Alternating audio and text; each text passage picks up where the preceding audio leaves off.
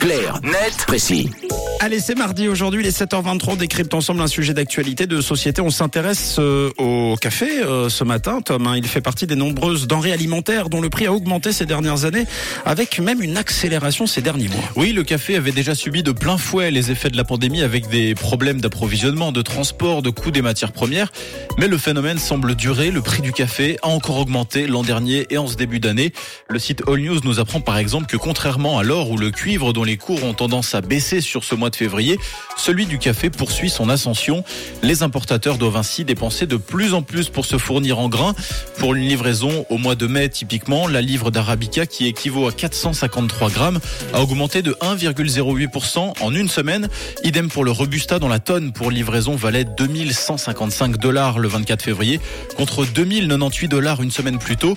Alors même si ces augmentations peuvent sembler faibles, elles sont évidemment décuplées lorsqu'elles sont reportées sur des commandes de plusieurs centaines de tonnes. Comment expliquer que le coût du café ne baisse pas? Alors la première raison, c'est la situation climatique de certains pays exportateurs. La Colombie, par exemple, fait face depuis une année à de violentes inondations. Situation comparable au Brésil, durement touché la semaine passée par des inondations et des glissements de terrain. Tout ceci a pour conséquence de limiter drastiquement les récoltes et donc les exportations. En Afrique, c'est l'inverse, c'est la sécheresse qui s'abat sur l'Éthiopie, l'un des plus gros exportateurs de café au monde. Les sols sont tellement secs que les caféiers ne parviennent pas à pousser. Les récoltes se font donc de plus en plus rares et les prix de plus en plus chers.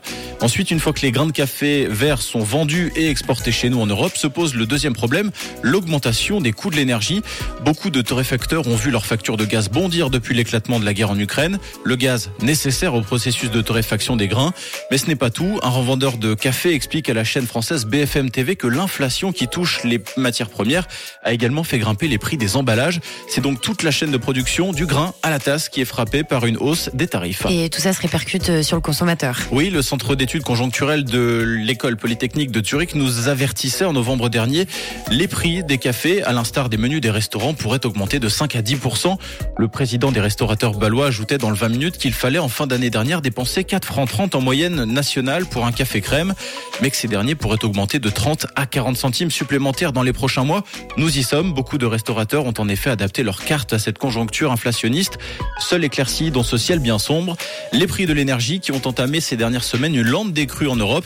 Cela devrait donc donner un répit aux torréfacteurs dans un premier temps.